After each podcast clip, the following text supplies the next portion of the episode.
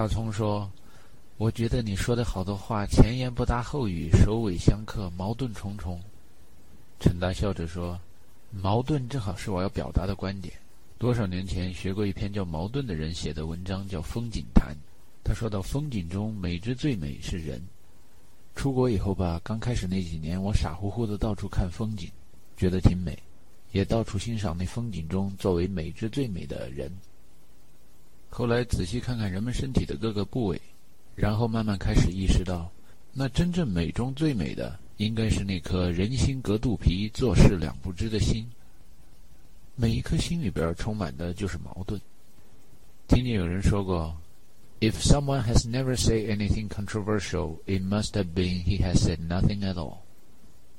听见过一个老头说，If you got two live persons in a county, you got yourself a society。过几天，同一个老头在那儿说：“If you get two like persons in the county, you get yourself an argument。”好像上帝对语言的定义都是矛盾的。语言是用来沟通和交流的工具，但是翻开圣经，读到巴比伦的通天塔，那上面说语言是上帝用来阻碍沟通和交流的。热力学第二定律说，一个封闭的体系会越来越混乱。在一个封闭的体系里，大家语言相通吧，但是窝里斗却越来越严重。奇怪的是，有了一个开放的体系，引入了一些不相通的语言，新的有序结构和生命力也被引入了。学语言要学听说读写，把字写下来。人们常说“白纸黑字”，如果在白纸上写一些白色的字，那么站得远一点或者时间隔得久远一点就看不见了。在加拿大的最北端。有人说那里半年是黑夜，半年是白天。阿拉斯加冰岛或者住在斯堪的纳维亚半岛上的人对这种现象都很熟悉。从那些住的离北极很近的人中流传着一句话：“Rhythm makes time。”如果永远看不到黑夜的话，怎么样测时间呢？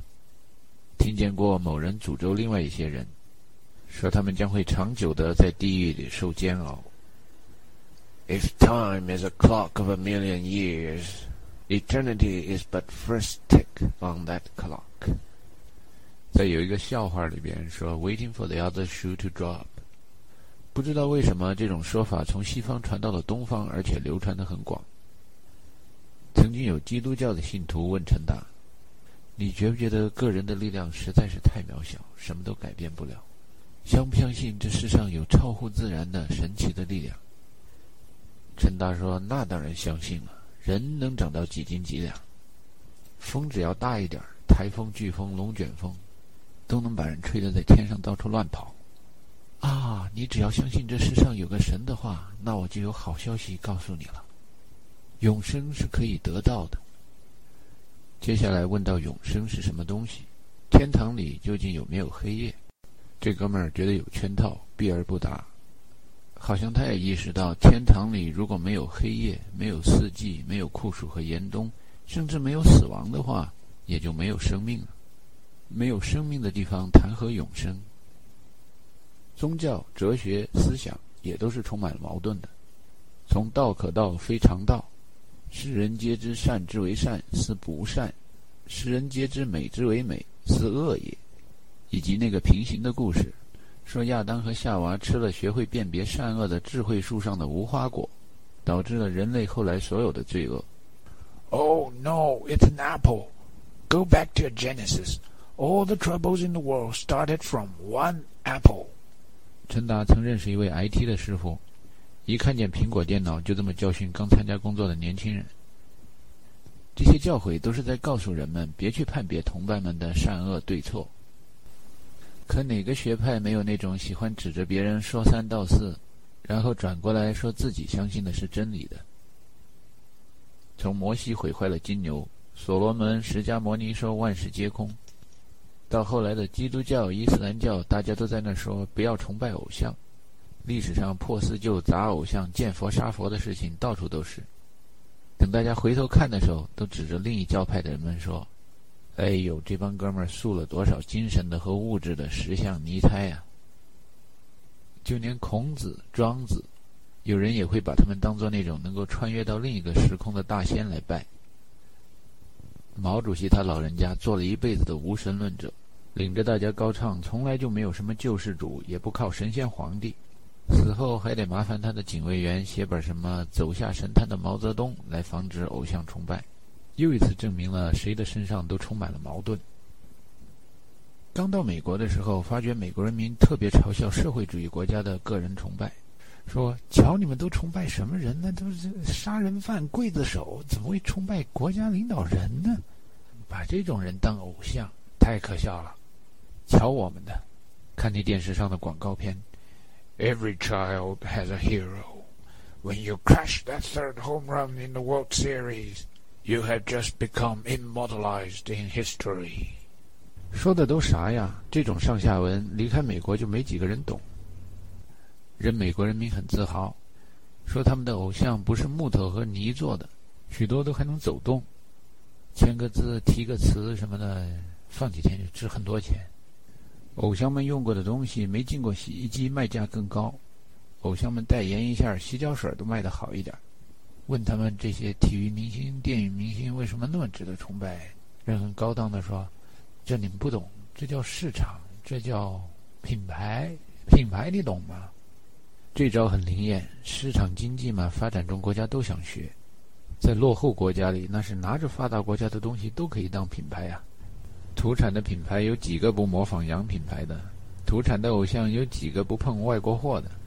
连抵制日货的都举出好几个国家外国人民不用他国产品的例子。也就是说，抵制外国人都要以外国人做榜样，可见矛盾无处不在。陈达说，有一次教一老外中文，用的是一古装片做教材，说到什么叫万岁万岁，解释给他听了。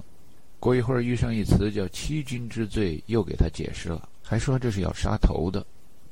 再过一会儿，满屋子的人都在那儿万岁万岁万万岁。这老外死心眼儿，问这满屋子的人为什么不因欺君之罪而被拖出去杀头呢？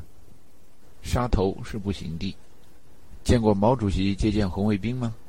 见过教皇到各国视察的纪录片吗？还有美国各地体育场的布道会？和朝鲜民主主义人民共和国的庆祝活动，动不动就是千人万人，法不责众嘛，谁能杀谁的头？原来从金銮殿办公室到每一个人民群众聚集的角落，都在上演着皇帝的新装那样的大戏。陈达回到现实生活中，跟大葱对话说：“自从那老外问过我，为什么叫万岁万岁的人们不因欺君之罪而被杀头以后，我发觉从电视电影到新闻。”更不用说故事和童话，全都是这种充满矛盾的东西。在皇帝的新装里边，那个说 “But the emperor has nothing on” 的声音是一个孩子的。童年的时候，以为那孩子是英雄，而且还是个很聪明的英雄。慢慢的游行看多了，渐渐的会意识到，孩子终归是孩子，千万别把那孩子变成一个新的偶像。其实游行的队伍里，自然有假装拽着皇帝长长的衣襟的大臣和骗子们，有为敬爱的慈父领袖哭得热泪盈眶的同志们，但是也藏着真正的英雄好汉，那是上不了镜头的。或者当镜头轮到他们的时候，他们也热烈鼓掌。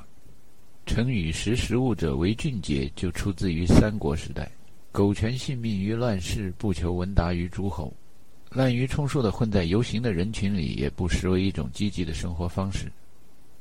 大葱说：“你以为你发现了新大陆啊？我早就知道了。小时候有一年回家探亲，我跟邻居的几个孩子一块儿走到了邻村去。那几个小孩兴奋的不得了啊，以为他们发现了新大陆。我因为是从城里来的，我看着他们只觉得好笑。这么多年我在办公室里，其实一直在滥竽充数、骗吃骗喝，但是我是很认认真真的，这就是我最积极的生活方式。”我就是那混在游行队伍里边喊口号的人。你也知道，中国呢到处都是形式主义、官僚主义。陈达插入他的话说：“是中国和美国，再加上世界上数不清的其他地方。离开中国以后，重新学习，重新做人。曾经有一段，我觉得真的是在做有意义的革命工作。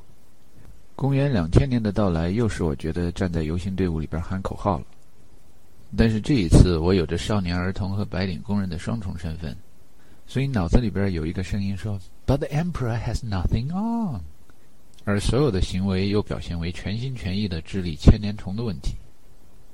千年虫的问题被说成是一个电脑系统的问题，但是真正学电脑、玩电脑和以电脑为生的人们，谈论这个问题的兴趣，比起记者、老总和其他文职人员们，不知道小了多少倍。我们报社跟许多其他企业一样，老喜欢召集各部门负责人和 IT 部门一起讨论千年虫的问题，然后向上写汇报，对外搞新闻发布会。开这种会的时候，我总是注意保持不是特积极，也不是特不积极的状态，偶尔发两句言，以显示我还是在积极追求进步的。但脑子有的时候是打瞌睡，有的时候是在开小差。Why does the sun go on shining? Why does the sea rush to shore? Don't they know it's the end of the world? Cause you don't love me anymore.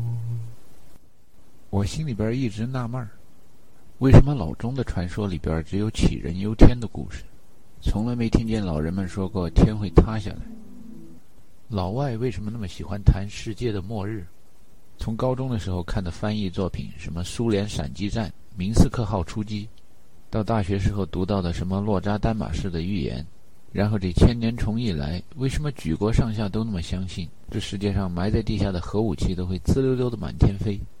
千年虫完了，又有人相信这玛雅人的日历数完一个甲子，是不是世界的末日就到了？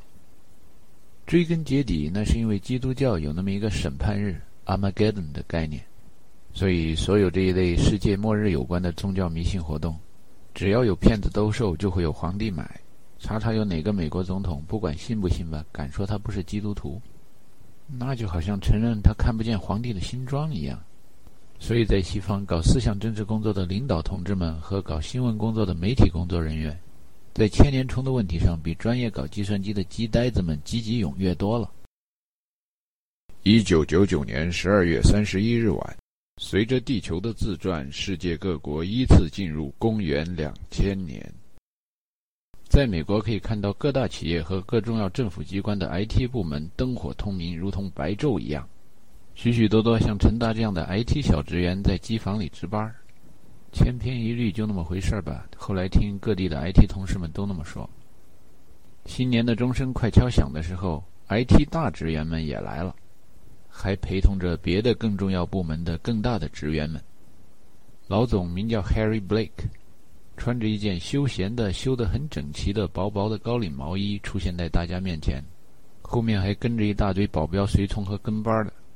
一路走来，跟每个人寒暄两句，说几个笑话以后，Harry 指着陈达后面的一个闪烁的荧光屏说：“Yep, online is still online。”陈达回过头去看了一下那个荧光屏上的显示，那是他所负责的一个专题节目，叫《Online》，中文翻译为“在线上”或者“在网上”。这一系列叫《Online》的专题报道，是介绍所属报业公司电子版报纸的发展史，面向的读者和观众都是公司内部职员。既然是一台在公司内部做宣传用的服务器。陈达以权衡轻重缓急，就想着留到最后再把这台服务器更新换代，解决千年虫的问题。这么一耽搁，就拖到了圣诞节。美国的电视台经典老影片回放有一些常规，比如复活节放什么《Ben Hur》《Ten Commandments》，感恩节放什么《It's a Wonderful Life》。九十年代以后，圣诞节老放《小鬼当家》《Home Alone》，还有一部经典的电影《音乐之声》《Sound of Music》。一开场就是 Fräulein Maria 站在高山上唱：“The hills alive with sound of music, with songs they've sung for a thousand years。”这话勾起了陈达的思乡之情。云贵高原，山高皇帝远。皇帝的新装这种游行也不用太积极了，做个样子就得了。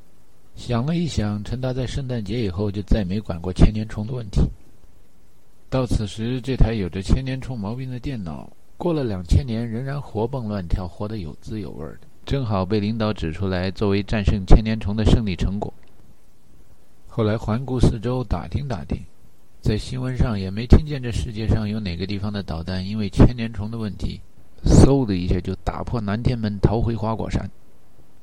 这两千年过的，没听见审判日的到来，也没听见世界末日发生在世界上的任何地方。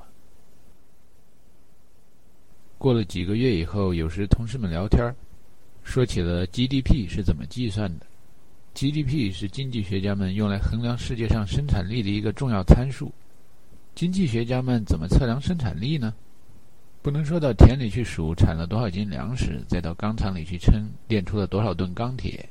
学过小学算术的人都知道，度量衡单位不相同的东西是不能相加的。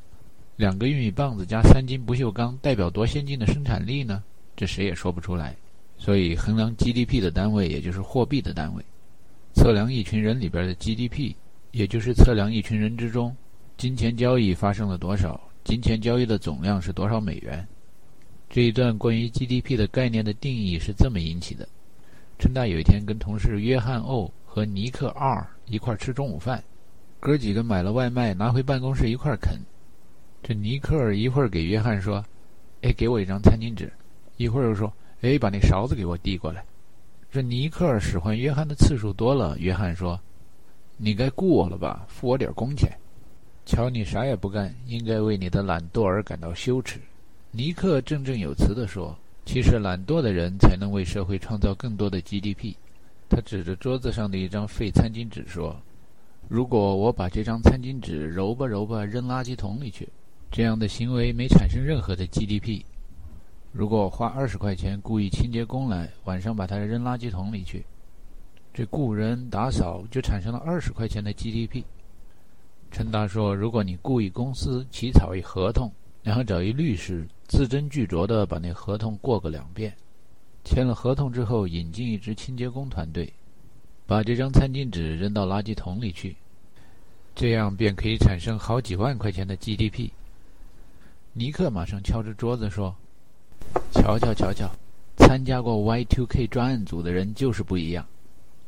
他指着陈达说：“瞧他眼睛都没眨一下，就提出了一个创造几万块钱 GDP 的方案。”尼克这样的恭维，对于所有参加过治理 Y2K，也就是千年虫毛病的 IT 人员，那都是当之无愧的。本来正常的软件升级和版本更新，应该就可以治理掉千年虫的问题。但是除此而外，无穷多的动员会、碰头会、记者招待会、咨询会，无疑给多国的政府机关和高科技产业带来了数不清的经济效益和 GDP。奇妙的是，这些 GDP 的成分没有一点是假的，是货真价实的。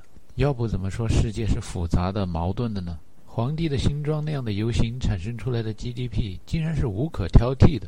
世界的末日终于又一次被避免了。等二零一二年吧。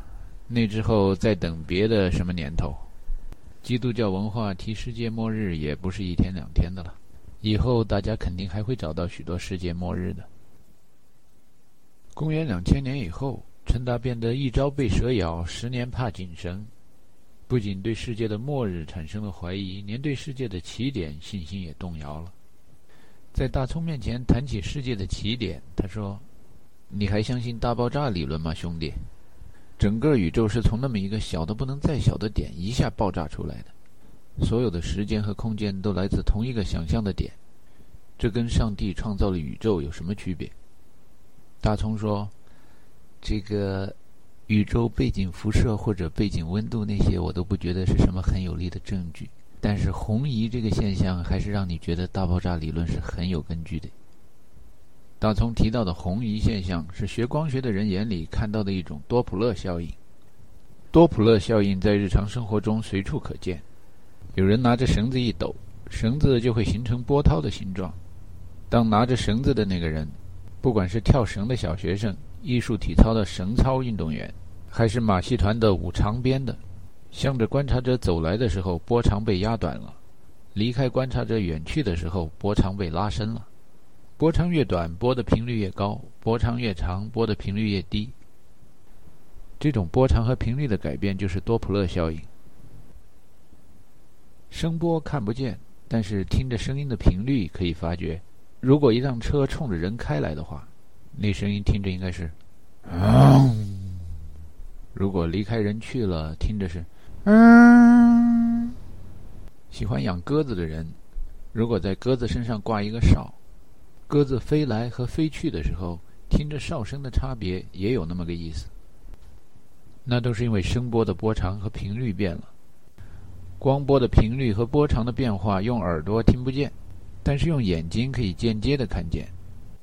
可见光的频率从低到高被人排成赤橙黄绿蓝靛紫，或者红橙黄绿青蓝紫。看着远处一颗明星红得发紫，说明那颗星正向我们走来。看着一颗星大紫大红了，哎呦，这时间过得真快！这颗星已经开始离我们远去，退出历史舞台了。二十世纪上半期开始，许多物理学家开始做观察恒星光谱的实验，发现不管把观察仪器对准宇宙的哪一个方向，所有的恒星那光谱都是按照这个大紫大红。由紫变红这样的顺序变换着，用多普勒效应推测，这说明所有的恒星星系都在离别的星系远去，而且越外面的离开的越快，于是大爆炸理论就产生了。但是按照大爆炸理论还原的话，整个宇宙应该起源于一个半径比量子力学的研究范围还小的一个点，这怎么能让人信服呢？是可忍，孰不可忍；生可肯，孰不可肯。管仲之理，孰不知理？陈达给大聪指出，这是一个天主教徒提出来的理论，说，但是在西方，这个带着浓厚宗教色彩的大爆炸理论被普遍接受了。大聪说：“不接受怎么办呢？你说 GDP 计算起来很滑稽，但是衡量生产力，那还是最好的标准。你也找不到别的更好的替代品。就像华尔街炒股票。”大家都知道是赌博，但是没人找得到更好的标尺，只好拿它来衡量全球经济发展的指数了。陈达说：“但是从一个点像爆米花一样的爆出一个宇宙来，还是很值得怀疑。”我想起裤子大方永连长方老师的教诲，最近接受了另一个宇宙的模式作为大爆炸理论的替代品。这个新的宇宙模型是这么来的：有一段时间看了一个综艺节目，叫《American Idol》。里边有一个叫威廉孔的亚裔男子，用那主持人的话说是：“You can't dance, you can't sing, why are you here？” 这威廉孔虽然唱的不好，但是红得发紫。他唱的那首歌叫《She Bang, She Bang, She Bang》。听他唱了这首歌以后，我觉得，哎呀，要把这个 Big Bang Theory，Bang 这个单词放到这样的上下文里边，这样的科学理论还站得住脚吗？后来有一朋友叫我去看一大片，说叫《无极》。我一想，哎呀，那是中国人关于宇宙起源的理论。无极生太极，太极生两仪，两仪生四象，四象生八卦。去看一看吧。看了以后，网友的影评不怎么样。有的人说无极无极，无聊至极。这之后，看见网络上出现了一个短片，叫《一个馒头引发的血案》，其中提到了一个叫圆环套圆环娱乐城的地方。这时候我才发觉，我们学习的、接受的其实是这个宇宙模型啊！感谢大导演凯哥拍了出来，感谢网络红人胡歌把这宇宙模型的名字给叫了出来。红移观察到的现象，并不是远处的恒星在空间上离我们越来越远，而是在时间上离我们越来越远，而且相对于我们越远的行星，在时间上离去的越快。这也非常符合那个 light cone。许多人描述的那种光锥的结构。大葱说：“许多人不是说 light cone 并不能解释宇宙中的重力和扩张的现象。”陈达说：“那不是因为他们没有东方人这种圆环套圆环的构想吗？其实那个 future cone 是套在那个 past cone 里边的。过去光锥和将来光锥实际上是套在一块儿的，而不是尖顶着尖的。”只要相信时间和空间一样没有起点没有终点，这就很好理解了。明月何时有？把酒问青天。坐火车的时候，你往窗外看，会看见地面是个大转盘，看着离车窗近的地方，大地在向后飞驰；但是顺着看过去，离车窗远一点的地方，大地好像跟着火车同一个方向在旋转。那是因为远处相对于近处向后移动的慢，感觉是在往前走。但是实际上还是在离火车和乘客越来越远。当人类在太阳系中的地球往宇宙的各个方向看的时候，近处看见时空这条河流迎面而来，感觉到的是将来、挤压和重力。远处观察到的光代表时空转身而去，观察到远处的恒星，感觉到的是过去、扩散和张力。所以，宇宙中的每一点都是矛盾的，矛盾产生了平衡。观察仪器观察某一点的时候，更强烈感受到的是平衡的某一侧重面。在时间这条坐标轴上，观察将来的时候容易短视，所以会有飞蛾投火、窝里斗这种现象；观察过去的时候容易远视，所以好多在远离的事情好像还跟着在往前走，过了好半天还能看得见。但是远处的光在离我们而去，而且越走越快。就像光锥的大喇叭口或者大转盘的边缘，看着太阳光，阳光给我们带来了将来，但是我们看见的太阳光其实已经是七分钟以前发出来的了，是过去的。这是过去套着将来。地球给人施加强烈的重力的感觉，人们都感觉被地球紧紧地抓住，想做个一跳三米的跳高运动员根本办不到。但是地球实际上被太阳紧紧地抓住。可我们生活在地球上的人一点都没感到太阳紧紧地抓住我们的那种力量。西方人提出的那些理论，什么大爆炸，然后大挤压 （Big Bang then Big Crunch），好像觉得宇宙中的压缩和扩张的力量不能同时存在，总有个时间上的先后顺序。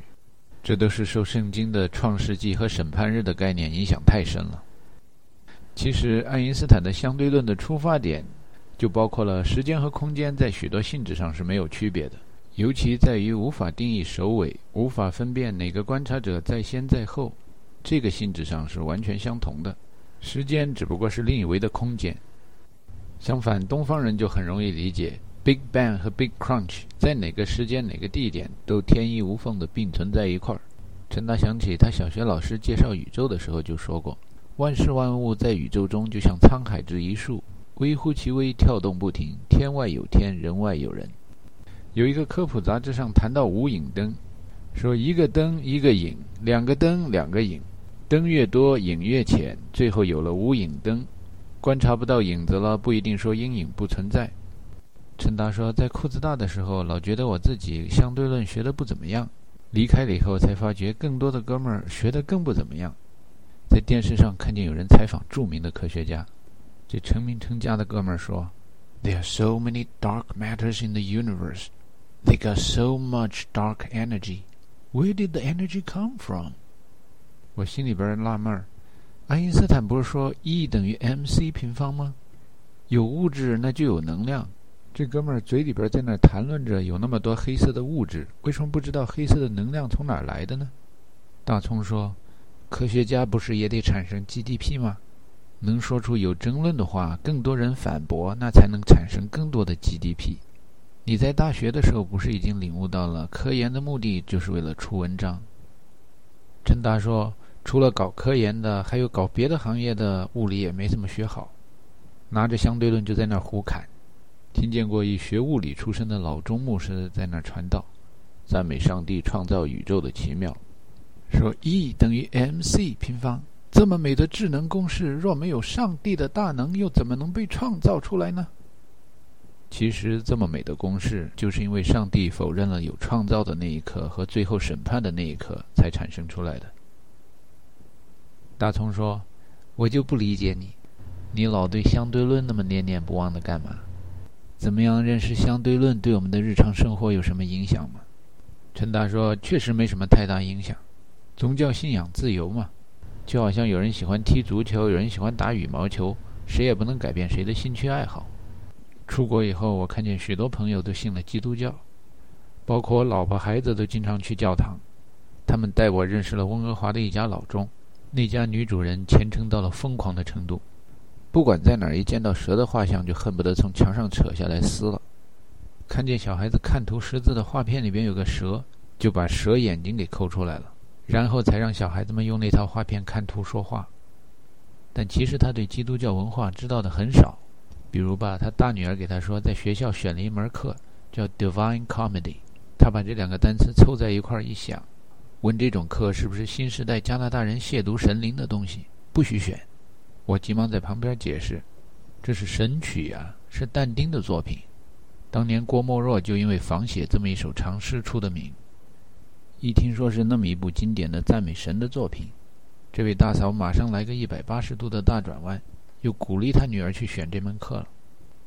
看见老钟里边新移民信基督教的那个热情，有的时候真的吓得我不寒而栗，起鸡皮疙瘩。用英语说这种现象是：Converts are often more zealous than zealots。大葱虽然也瞧不上宗教迷信活动。说他跟老婆在洛杉矶生孩子的时候，经常拒绝神的召唤，但是还是微微的对那些听得少的信仰，比对共产主义信仰有更多的好感。他的观点是：我觉得基督徒相信的宗教信仰自由，还是比共产党相信的宗教信仰自由更宽容一点。陈达说：“这个东西让时间来做裁判吧。共产党宣言毕竟没发表多少年，但基督教的历史很长。说到迫害的手段的话。”古代的酷刑总是有那么个趋势，比现在的酷刑更残酷。从烧啊、扯呀，到压死、到吊死、到砍头、到枪毙，历史上无神论者和有神论者都搞死过好多好人和坏人。我有一天说，最牛的共产党员和最牛的基督徒都让我很钦佩，结果遭来一堆讥讽，让我觉得这世界上有神论者和无神论者究竟谁宽容的比赛还是一比一。上帝造人的时候是翻硬币的。大葱说。有人给你传教，你不听，拒绝一两次不就行了吗？哪有人老找你？陈达转了个圈，然后数了一二三四五六七八，数完了以后说：“你看，西雅图和洛杉矶算是西海岸。你到过美国以前，你会想象到这个国家的宗教色彩那么浓厚吗？西海岸的美国宗教迷信的程度，要是比起美国中部来说，那真是小巫见大巫了。”大葱开玩笑说。美国货币上都印着 “In God We Trust”，这应该是个宗教国家，不奇怪。陈达说：“这个国家的保守派现在也这么说。” This country is founded on Judean Christian belief。然后说，这种信仰才在这儿造就了这么一个平等富裕的国家。Where else on earth can you find places where people believe all men are created equal？ 可说这种话的人们，其实是遮住了独立宣言的第一段。在 “All men are created equal” 之前提到的那个 God 是 Nature's God，在 Nature's God 之前提到的是 Laws of Nature。所以两百多年以前美国建国的时候，那时候的革命者们是在推翻三百多年以前及其再早的时候以基督教为主的封建意识。货币里边印着的 “In God We Trust”。那个里边提到的 God，不是什么 Judean Christian God，反正吧，这世上就是到处充满了矛盾。我在美国、加拿大住的年头越多，被人拉去参加布道会的机会也越多。越是在什么失业啊、办绿卡不顺利啊、夫妻闹矛盾啊这种时候，就有人拉你去布道会。很多时候，尤其是心里边觉得无聊的时候，跟大家一起出去随大溜、游个行、逛个街，吸引力还是蛮大的。但是每次抵挡住这种诱惑力以后，我就想起《指环王》里边的一句台词：“I passed the test。”有几次去布道会，觉得挺好玩的。有一天，有一教友找了一光碟，是描写一些大陆刚受洗转正的基督徒。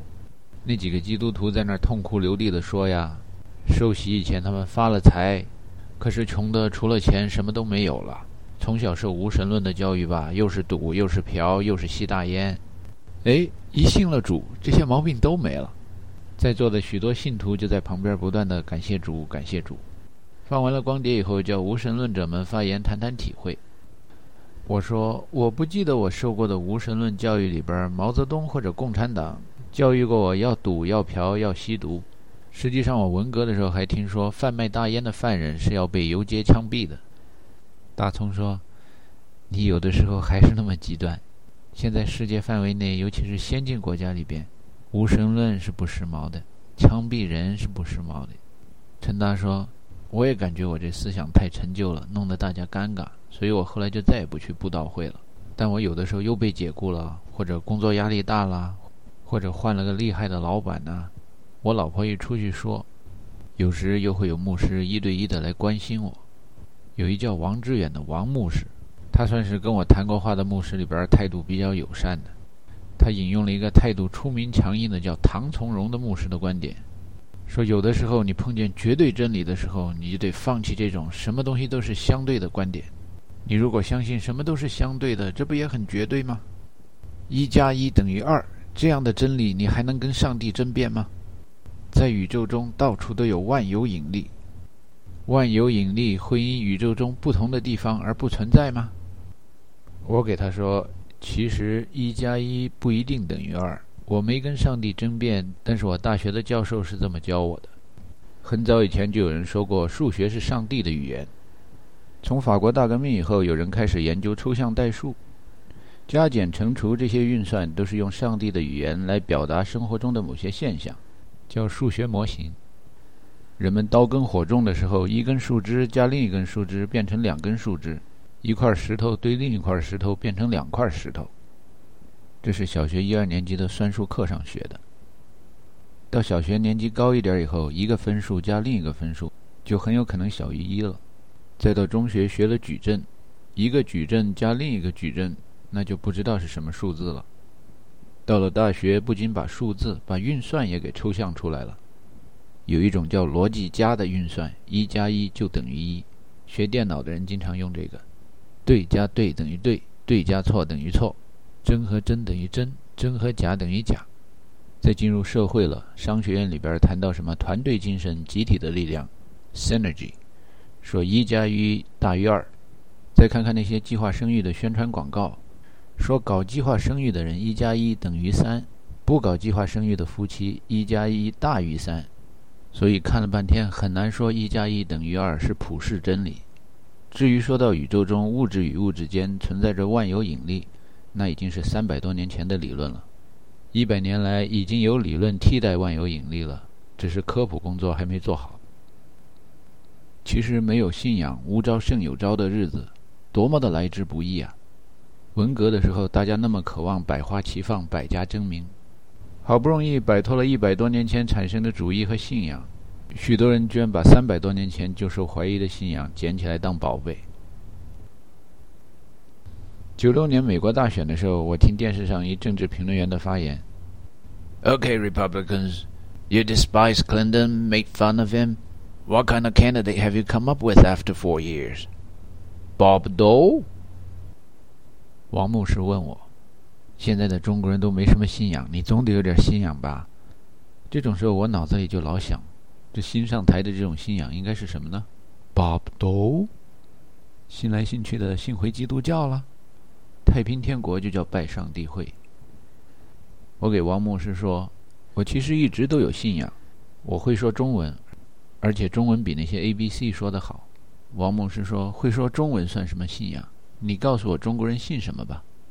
我给他开玩笑说了一双关语：你要能说不少中文，还不知道自己信什么的话。Then God help you。中文里边常说的老话“千里之行，始于足下”，自强不息，都是信仰。中国人相信“己之不欲，勿施于人”，所以我不想把自己的信仰强加给别人，我就不到处去强迫别人信相对论，因为我还学过热力学第二定律，知道在小范围内封闭体系里是可以有对和错，是绝对的。基督徒的信条。Do to others what you want done unto you。拿着福音就一定要传给别人，不愿承认封闭体系的外面有一开放体系，就好像写连锁信的哥们儿，信的内容是你接受了我的福音就进天堂，不愿接受死了就得下地狱。幸好人类社会和科学发展到了今天，不是每个人都会被下地狱唬得睡不着觉的。陈达接着给大聪描述道：“其实王牧师算是比较温和的一个牧师。”属于所谓的福音派，而不是纪要真理派。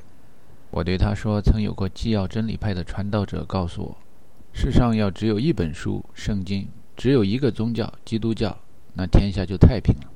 听起来跟黑暗的中世纪一样，只有一片漆黑。跟那样的传道者，有时对话就根本进行不下去。”王牧师说：“谁告诉过你福音派和纪要真理派？信主的人没有门派之别。”我问他说：“但丁的《神曲》里边说，没见过耶稣的人都在地狱里边。但丁描写了在地狱里边见到了亚里士多德。那么东方人的诸子百家、历代祖先是不是死后都应该在地狱里边？王牧师说：“我没听说过呀。我的理解是，听了福音以后不信的，死了以后才会进地狱。中国人的祖先没有听过福音，所以他们死了以后应该是按德行来判定是否进天堂。”我问王牧师说：“那你也否定天主教和路德改革以后的基督教有任何区别喽？”他还是说信主的人信仰没有区别。我听了乐坏了，说：“你就认为信主的和无神论者有区别，老外和老中有区别？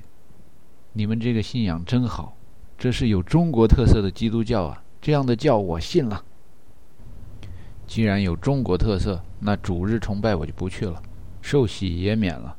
但凡到欧洲国家跟宗教有关的风景名胜，我一定会认真学习参观的。”有时人们一提到有中国特色的，就以为是什么脏话，比如中国特色的过马路、中国特色的排队、中国特色的堵车，把人类社会中存在的脏乱差的现象，像四大发明一样往中国人的专利申请表里边塞。